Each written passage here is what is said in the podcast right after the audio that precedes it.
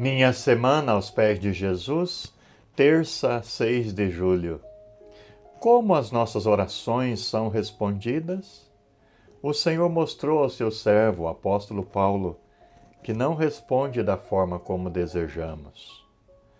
Na verdade, ele responde com o melhor e mais excelente, a graça dele que nos é o bastante.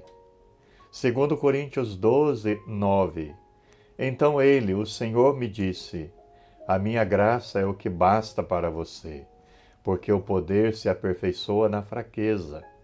De boa vontade, pois, mais me gloriarei nas fraquezas, para que sobre mim repouse o poder de Cristo. Algumas tragédias chegam velozmente como um raio, outras chegam devagar, silenciosas. O nosso Deus tem uma habilidade incrível de transformar tragédias em triunfos. Se uma tragédia bater em sua porta, olhe para Deus. Nele podemos começar tudo de novo. Amado Deus e Senhor, exaltado seja o teu glorioso nome. Nossa alma canta a ti, Senhor. Grandioso és tu, grandioso és tu. Nós te louvamos pela tua bondade, generosidade e graça.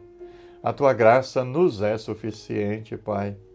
Nós te louvamos pelo teu amor, nos concedendo a salvação através de Jesus Cristo, teu Filho único.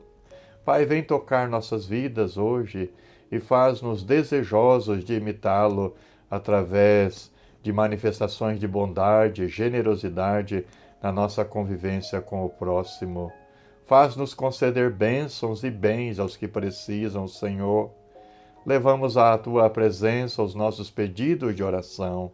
Amado Senhor, clamamos pela virtude da cura para os doentes. Deus poderoso, cura em nome de Jesus. Oramos com pedido de perdão para os nossos pecados, em nome de Jesus. Amém.